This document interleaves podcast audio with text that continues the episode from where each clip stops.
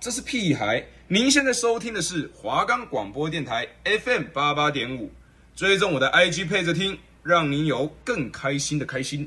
呼！大家好，欢迎收听电玩 X-Ray。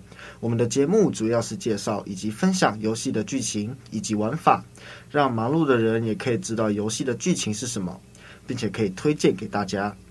不用担心喜欢的游戏没有时间了解。收听我的频道，让你更快速的获得游戏资讯。我们的节目可以在 First Story、Spotify、Apple Podcasts、Google Podcasts、Pocket Casts、SoundPlayer 还有 KK Bus 等平台上收听。搜寻华冈电台就可以听到我们的节目喽。Hello，各位好，欢迎来到我们的电玩 X-Ray 最后一集的游戏介绍。好，那我们这次给大家介绍一个比较冷门，但是剧情非常的反常规的游戏，叫做《特殊行动：一线生机》。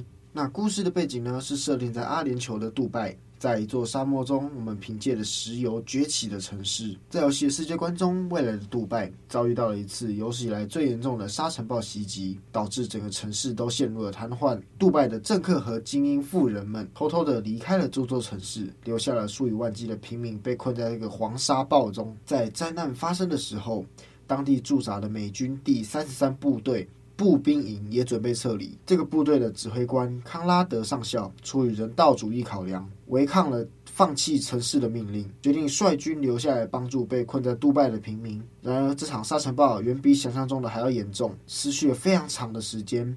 并且完全没有停下来的趋势，整个城市的街道、建筑大部分都被掩埋，电力、水源等必要的生活物资完全中断。三十三步兵营根本没有办法带着这么多难民逃离杜拜，只能就地驻扎在城中。最终，孤立无援的上校向外界发出了一条无线电求援，希望美军再派遣兵力协助难民和三十三营撤离。最后，上校的消息就在此消失在黄沙之中。军方在收到这条求救信之后，派遣了三角洲特种部队一支三人的秘密小队前往杜拜寻找康拉德上校。而我们的主角名叫沃克，在阿富汗战争时被上校救过一命，于是他自告奋勇地带上另外两名队友参与行动。当三个人抵达杜拜之后，整个城市已经陷入了废墟跟瘫痪之中，社会治安也严重的恶化。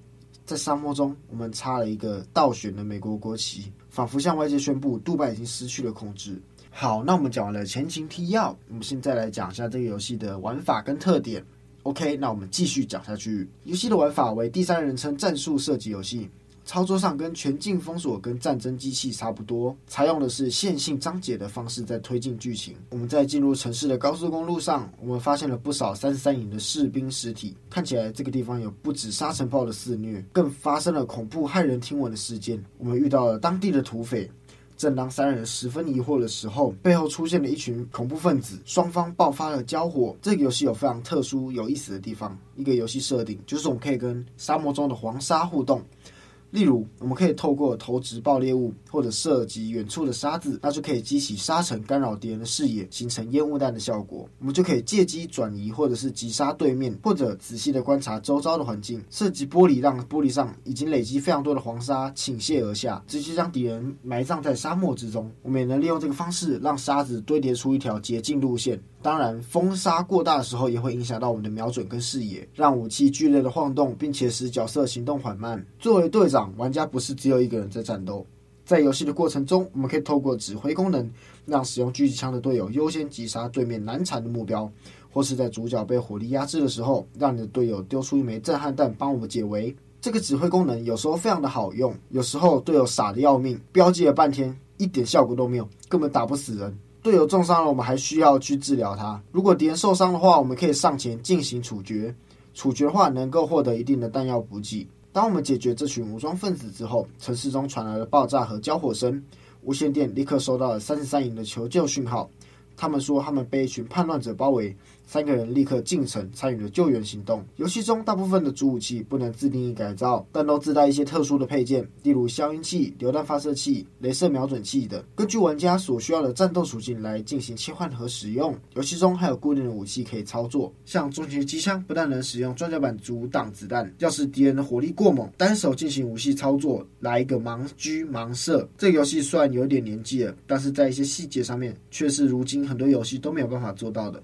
比如我们玩到了游戏的中期啊，我们可以使用迫击炮。有许多游戏的迫击炮都是从上天的视角来观看，那我们可以身为玩家的话，比较可以瞄准啊，或者是更好的视野。但现实生活中并不可能是这样看的嘛，所以这个游戏中，我们使用迫击炮，会提前向空中发射一枚带有降落伞、缓缓下坠的摄像弹。我们将摄像弹拍摄的画面传回电脑上面。这样我们就可以照顾了玩家瞄准的视角啊，我们可以兼具游戏的真实性。因为影片侦查弹是真实存在的，同时不少游戏中都有角色使用电脑的场景。其实没有几个是真的在使用的电脑，大部分都是将角色视角直接切换成电脑荧幕上。而特殊行动这游戏则可以明显的看到角色在真实的操作电脑，你甚至可以透过荧幕的反光看到主角的脸以及他的操作动作。画面中也可以看到摄像弹在缓缓的下落，就光使用迫击炮这个场景就可以看出。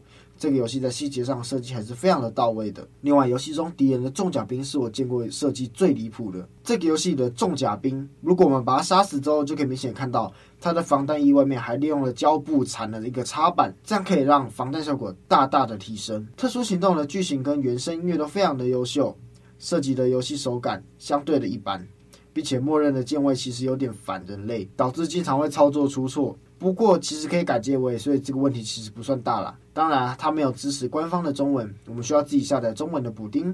游戏越往后期，我们就看到越来越离谱的画面，例如许多三十三营的士兵被挂在路灯上，看来杜拜发生了很严重的冲突。在此刻，我们根据以往玩游戏的经验和看过的电影来判断故事剧情的走向，估计就是杜拜被沙尘暴淹没，三十三营去解救疏散平民。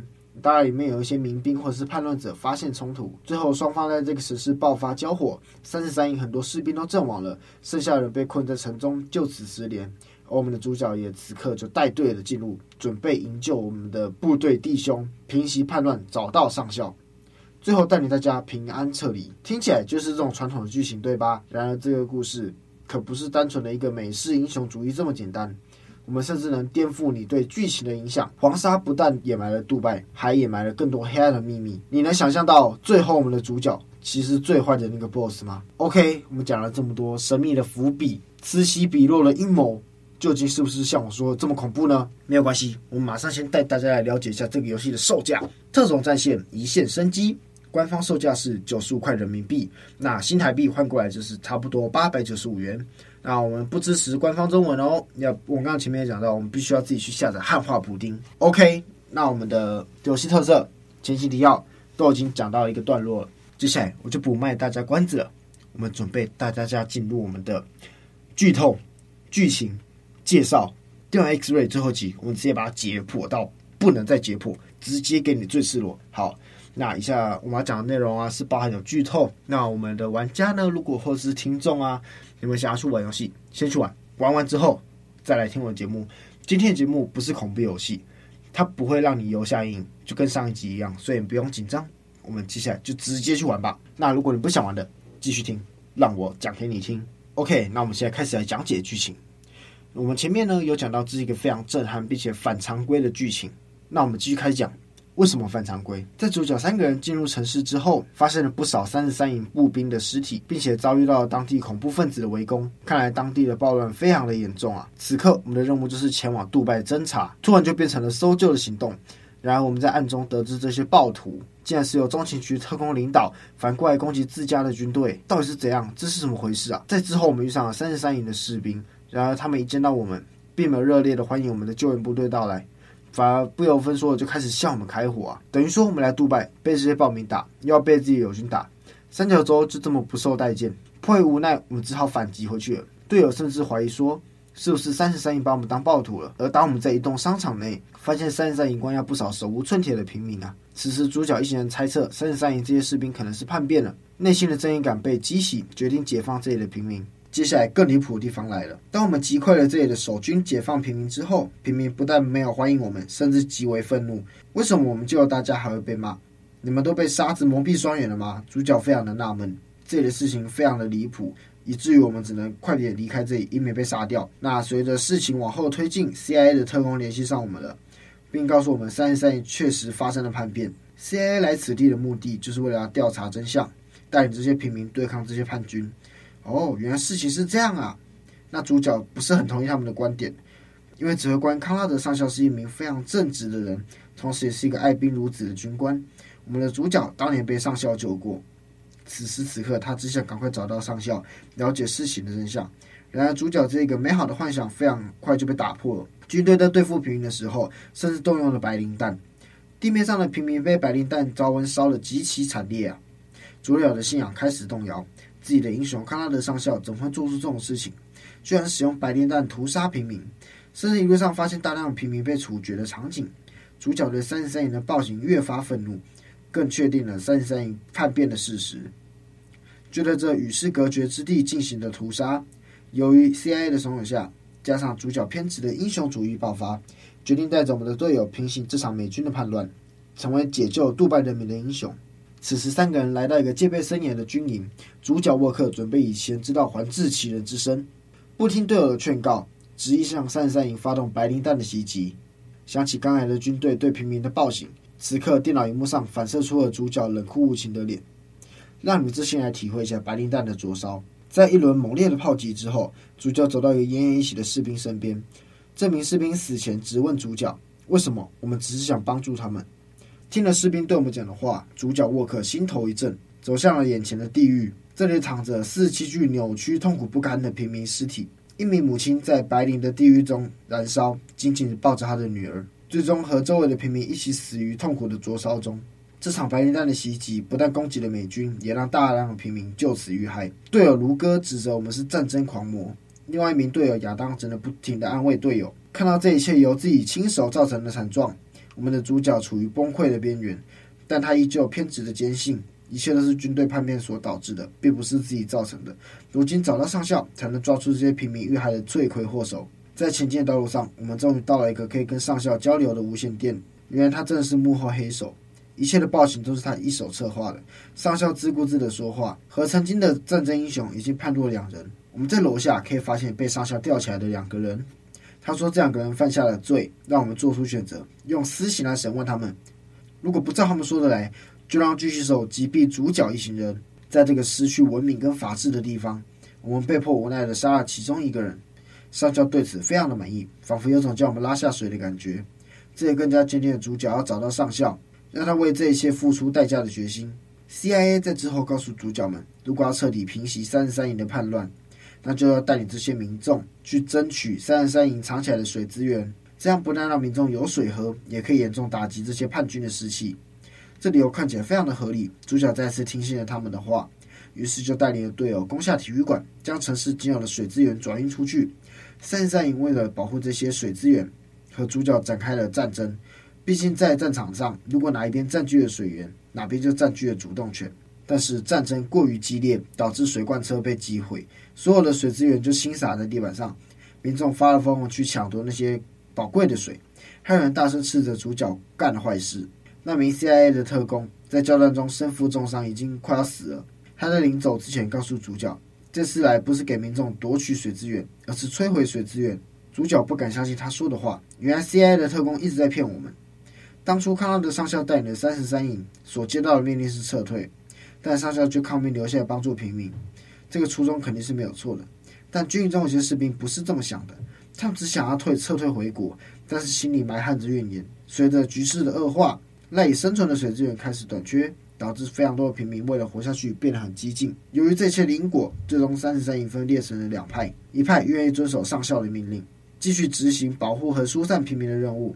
另一派则把回不了家的怒火宣泄在这些暴民身上，进行更多的镇压。当得知沃克一行人的到来，CIA 便想要借由主角之手达成自己的目的，于是只好告诉他军队叛变了，并没有告诉他们只是一部分的叛变。军队为了维持秩序，导致了双方发生了冲突，最终演变成暴乱。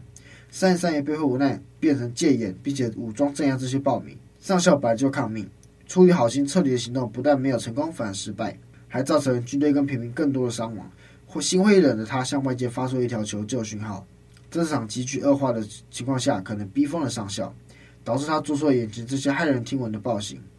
在失去杜拜的消息之后，美国先是派遣了中情局的特工来打听情况，摸清楚具体的缘由之后，如果让国际社会得知美军在此地的行径，那整个阿拉伯地区的怒火都会烧向美国。CIA 的目的便是隐瞒这一系列的真相。以军队叛变为由，暗中支持暴民来对抗三十三营，借此来让两边互相残杀，最终把这里发生秘密彻底掩盖在黄沙之中。这最终导致沃克的无差别攻击三十三营，将好的那一派民众安置好的那一派，一同用白磷弹送入了地狱，同时还哄骗他摧毁了水源。最终，整个城市的人都因为缺水而葬身在沙漠，彻底将自己的真相掩埋。得知此事的主角开始怀疑自己的立场跟心境，加上自己的所作所为，导致越发偏狂跟刺激，再也听不进去队友的劝告。在后期，主角的心理完全崩溃，甚至他已经产生了严重的幻觉。在之后的追击中，队友卢哥跟我们失散，竟然被当地的民众合力绞死。面对民众激昂的愤怒，最后心中一丝理智已经消失的主角。开始对现场的民众扣下扳机，在主角眼中，尽管他自己用白磷弹杀死大量的平民跟好的一派军队，也摧毁了赖以生存的水源，这一切都不是他的主观意愿。他也不理解民众为什么会这样对他，还害死了自己的队友。他最初的初衷只是想要带大家平安的离开这里，明明出生入死去做正确的事情，但最后所有做的事情都是坏的。这一系列的打击让他的幻觉非常的严重，也因为这样，他把自己亲手造成的灾难和上校的暴行。想要做个彻底的总结，他拉着自己最后一名队友，发誓一定要找到上校，为他所做的这些付出代价。最终，主角和他队友两个人穿上了重甲套装，端着机枪来到了杜拜的帆船酒酒店。一路上，这些人在奋力读，一路上，这些人还在奋力的抵抗我们前进。然而，主角的怒火跟机枪不停的宣泄他的愤怒。为了队友，为了报仇，上校必须得死。主角和队友两个人冒着三十三营的猛烈抵抗，最终来到了他们的营地之前。仅剩的战友亚当为了掩护我们，也永远的死在了杜拜。最终经历了千辛万苦的我们，终于在顶楼上见到了上校。上校仿佛知道我们在这里的所作所为，包括对于四十七个平民的屠杀，他甚至将它画成了一幅画，记录着主角犯下的罪行。当幻觉消失了，我们才发现上校的遗体。原来最后发出尿球的讯息后。由于行动失败，所以上校决定了自尽。受到了刺激的主角不愿意相信自己的所作所为，内心已经将所有责任推到上校的头上，所以以至于在主角的幻觉中，他一直用没有上电池的无线电跟上校沟通。面对着这个已经腐朽的两具干尸，他脑补了自己的审判，所有的对话都是自己猜想出来的。然而现实中，三十三已经被消灭，想要拯救的民众也渐渐的被杀死，队友接连牺牲，连自己一直以来的目标上校。都已经早就自杀了，丧失一切信念的主角最终崩溃了。到了游戏最后的结局，叛逆的方式是根据玩家的最后一张的选择，有四个不同的分支。在幻想世界中和上校对峙中，我们如果没有选择开枪，那幻境中的上校就会将我们开火。也就是主角选择了自尽，沃克死在了上校面前，杜拜成了一片死城，三十三营全军覆没，撤离杜拜的行动彻底消失，彻底失败。沃克一意孤行的英雄主义得到了了结。为这一切付出了代价。如果我们选择向上校开火，那击碎这个环境将会击碎这个环境。一支救援的部队在白天到来，见到了精神恍惚的主角。如果我们选择就此放下武器，那我们最终在这里发生的一切，都会埋藏在我们心底的最深处。没人会知道我们杀了无辜的百姓，没有人知道我们向友军开火，没有人知道我们最终杀死了队友。我们可能是唯一在杜拜上幸存下来的人，但我们的灵魂永远都不会得到幸存。如果我们选择向救援部队开火，如果没有打赢的话，就会被击毙。杜拜炎热的黄沙吞噬着主角的遗体，吞噬着他的恶行，也吞噬着他的罪恶。回想曾经和上校的对话，最终死亡换来了解脱。如果我们选择向救援部队开火，索性一路走到黑，最终干掉了所有人，我们的主角就放下所有心结和罪过，因为沃克已经不复存在。如今穿着上校制服的他，化身成康拉德上校。最终，他也不想要为自己找任何借口，他也不用了，他也不想要洗刷自己的罪过，他可以名正言顺的把犯的一切都甩给这个新的身份。OK，那我们的节目，那我们今天节目主要节目讲完，这是最后一集吗？对，太好了。我们前面游戏已经讲完了，我们现在还有一点时间，那我们四主播从好几天前就一直在要反映，就是想要我讲这个游戏。好，这个游戏是身为新闻人非常重要，大家都应该出。我觉得我们身为新闻系的学生，然后同时刚好又是一个非常喜好电玩。的同学，我觉得我们有必要跟这有跟跟有这个责任来为大家介绍一下这一款游戏。没错，它叫做《我们变成我们所看到的》。哦，对，它其实是一款非常简单的网页游戏，大家也不需要去下载它，就是一些也不需要付费，就是想玩随时只要把名字打上去，你就可以开始游玩这个游戏。那简单一点来做一个游戏概述的话呢，它其实一开始会在一个广场。然后我们是以一个第三人称的视角俯瞰着在广场上面的人。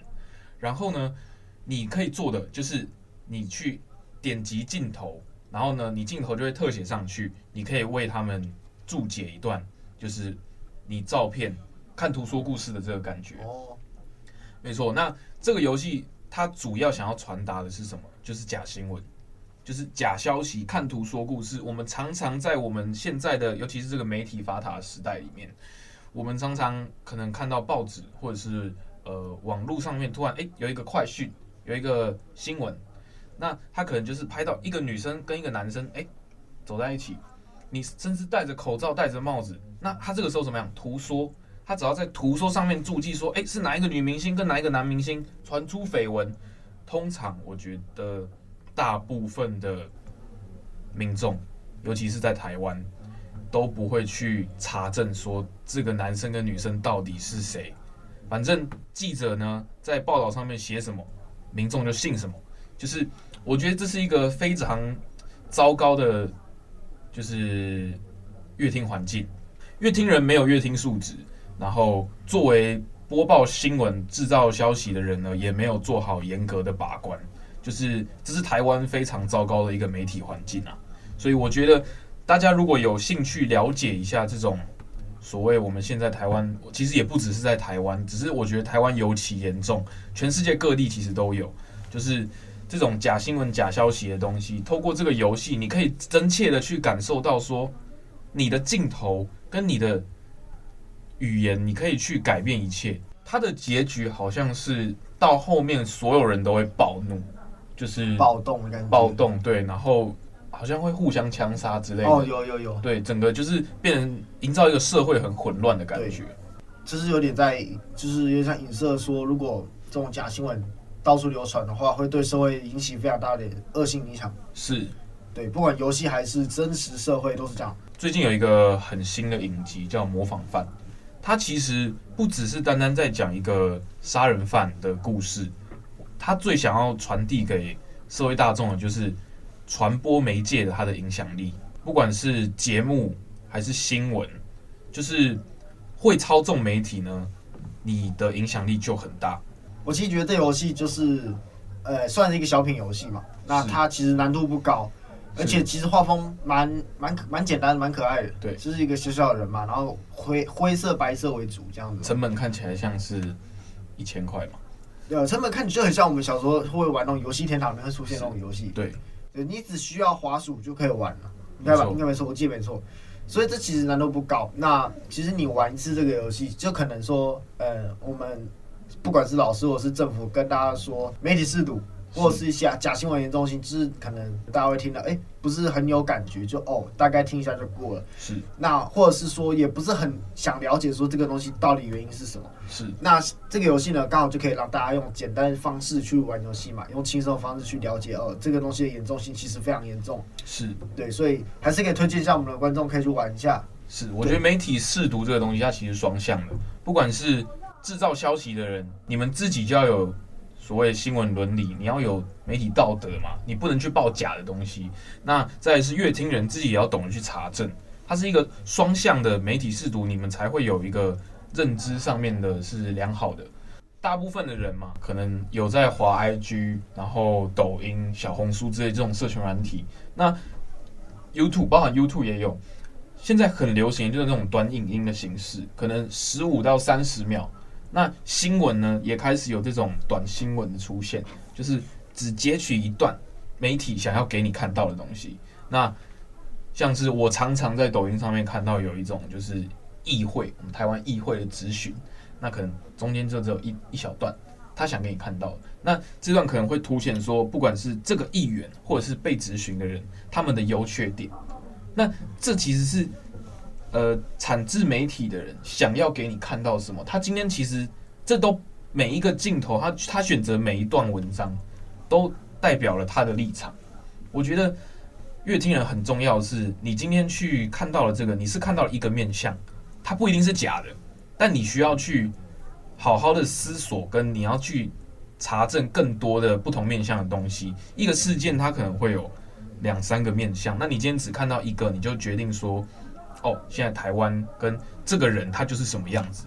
像是可能今天这个被质询的人他回答不出来，然后他没在影片的下标上面就写说，诶，这个人没有做功课，但这只是其中一小段，那会不会他在整个会议里面，他其他的回答是非常的干净利落，有回答到重点的？我我现在其实没有在，就是讲某针对某一个事件，我只是在假设有有没有这个情况，就是大家可以去仔细的想想看。如果说有在划一些短影片，有一定你们一定会看到这些讯息，但是你们要做的是查证，去查他完整的质询影片或者是完整的讯息，你们才会知道说你看到的这一段是不是社会事实。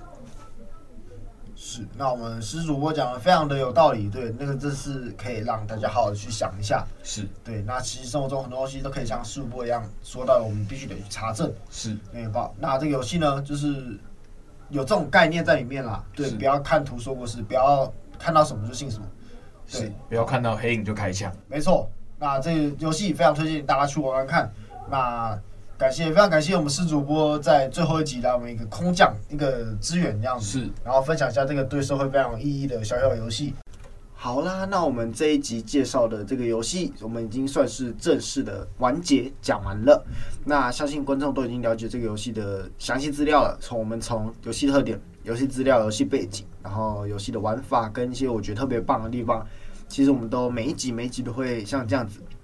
完整的、详细的告诉我观众，让观众知道这个游戏到底在讲什么。那也正因为这样子的特殊的，我一个节目的特殊性质嘛，所以我们为什么叫电玩 X-Ray？就是我想要说，像 X X-Ray 一样，这样子可以让一个玩家或者一个听众去透彻的看透一个游戏它的特质或者它关键的地方。好，那今天是电玩 X-Ray 最后一集，那我们就是在那边跟大家说我们完结了。好，那我们后会有期。